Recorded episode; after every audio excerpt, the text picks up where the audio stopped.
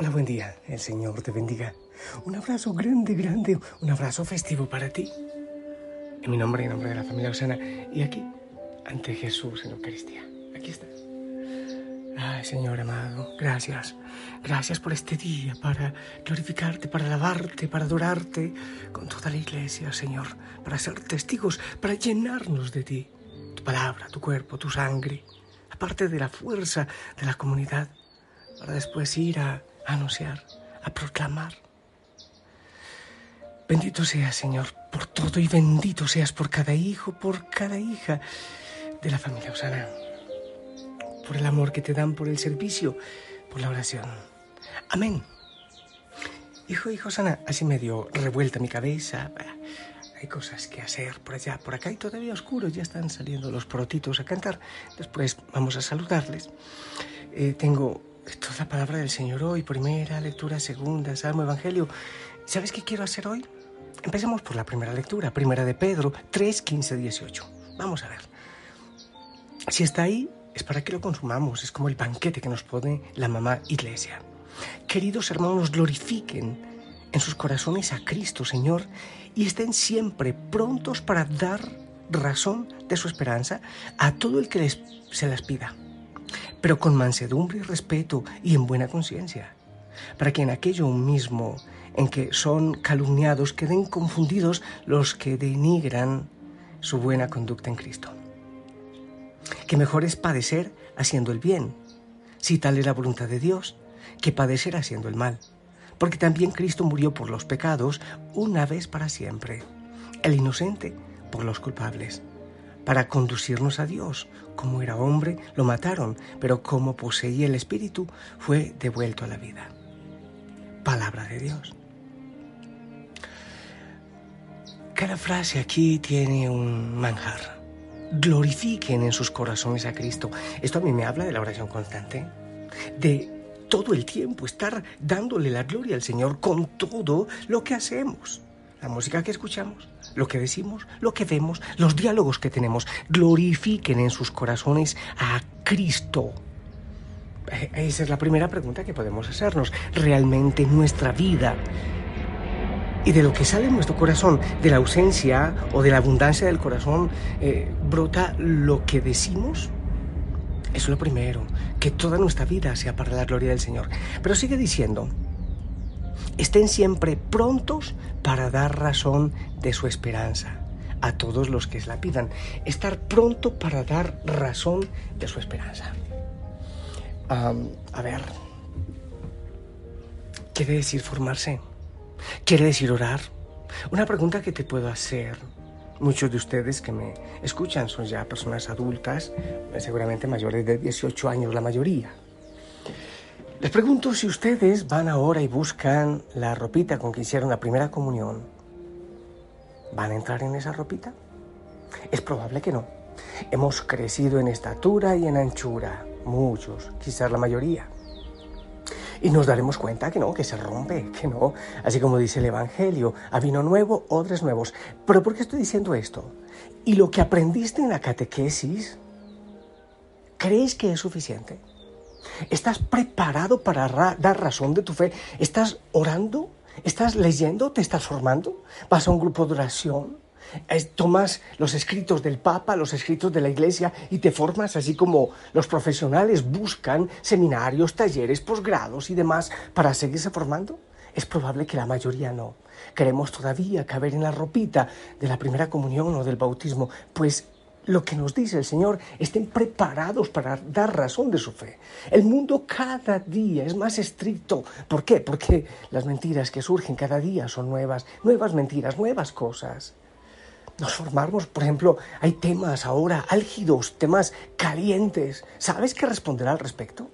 Cuando alguien te pregunte lo que piensas de eso, eh, bueno, decía que estos días alguien me hacía una pregunta, preguntas así a, nombre de la fe, eh, preguntas de la iglesia, pero muchos hacen preguntas con, ganas de, ratificar la verdad que ya creen tener en su cabeza y, como que justificarse el no creer.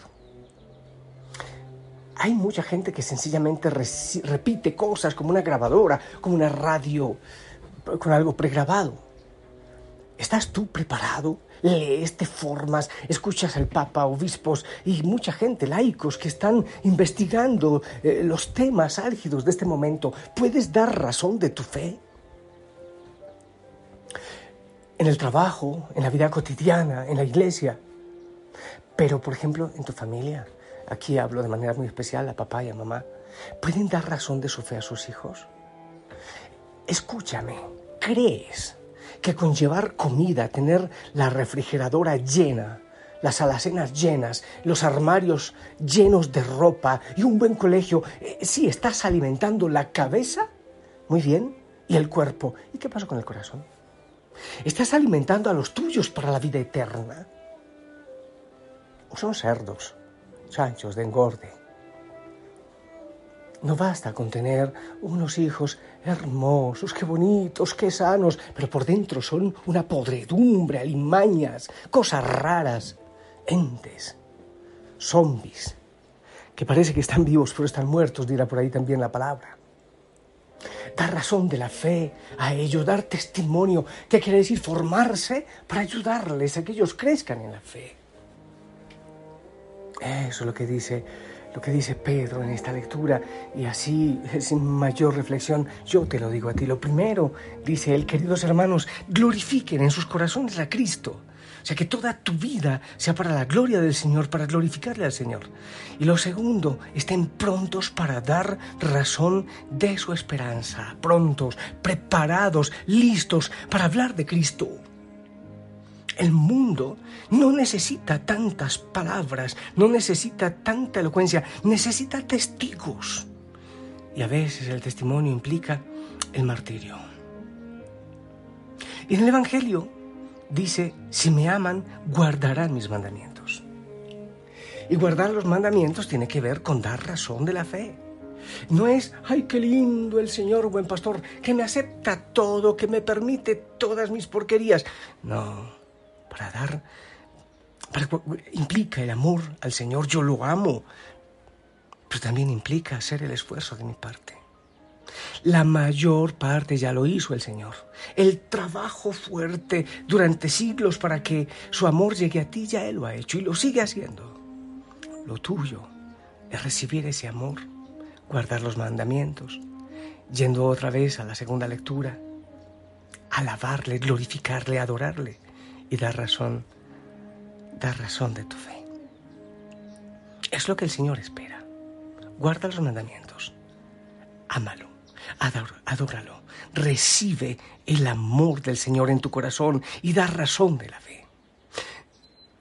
Qué hermoso que nosotros podamos en nuestro trabajo, empezando por nuestra familia, en la iglesia, en las calles, que la gente como dice Pablo, ya no soy yo quien vive, es Cristo quien vive en mí. Que la gente vea que Cristo vive en mí. Que con mi testimonio, con la manera de ser, a veces con el diálogo, cuando se da la posibilidad de evangelizar, podamos dar razón de la fe, adorarle, glorificarle.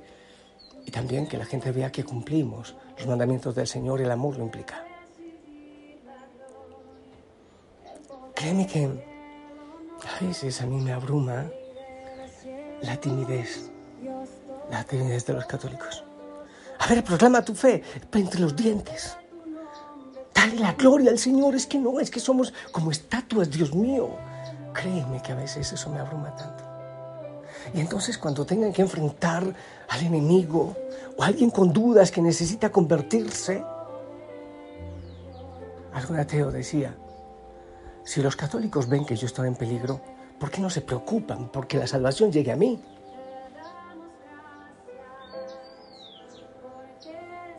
Si realmente ven que como ateo me voy a condenar, ¿cuántos católicos están orando por mí? ¿Cuántos me están buscando para predicarme?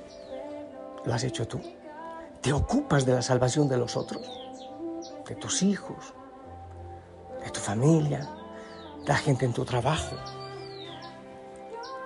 Da razón de la fe, cumplir los mandamientos, amarle al Señor y vivir para darle la gloria completamente.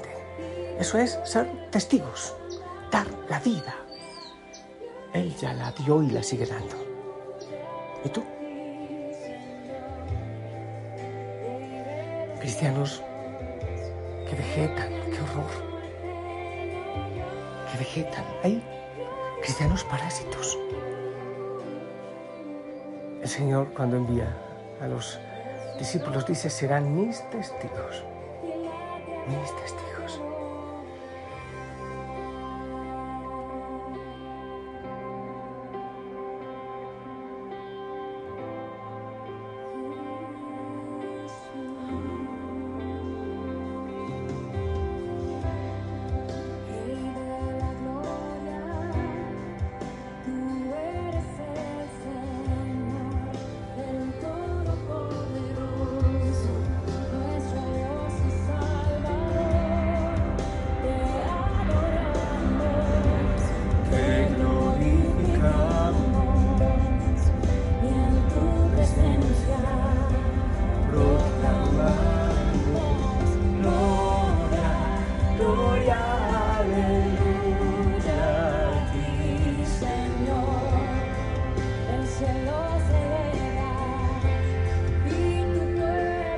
Me gustaría invitarte a sacar pecho, a levantar la cabeza.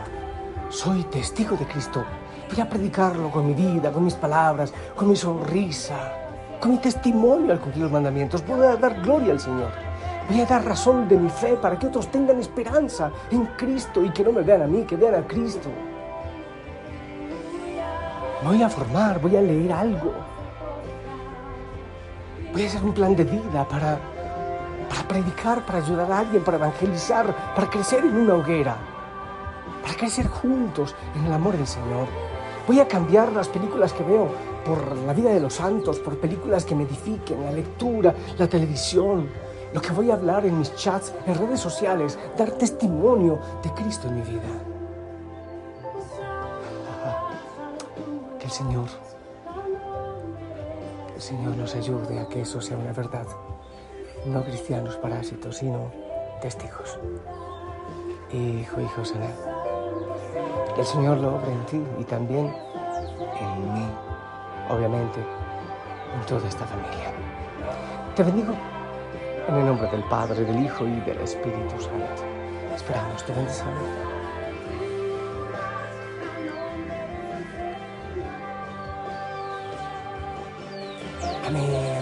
Que no te dé vergüenza darle gloria, alabarlo, hablar de Cristo. No te dé vergüenza, no te avergüences. Es el Señor de tu vida. La Virgen María te abraza, te apapacha y la familia Osana ora, ora contigo, ora por ti. Sonríe. Te amo en el amor del Señor. ¿Qué estás haciendo para empujar el reino? Llena tu familia la presencia de Dios. No con cantaleta, no. Con tu testimonio, con tu sonrisa, con tu oración constante. Doblando las rodillas como Santa Mónica. Ataquemos la presencia del diablo en el mundo con el nombre del Señor, con la oración.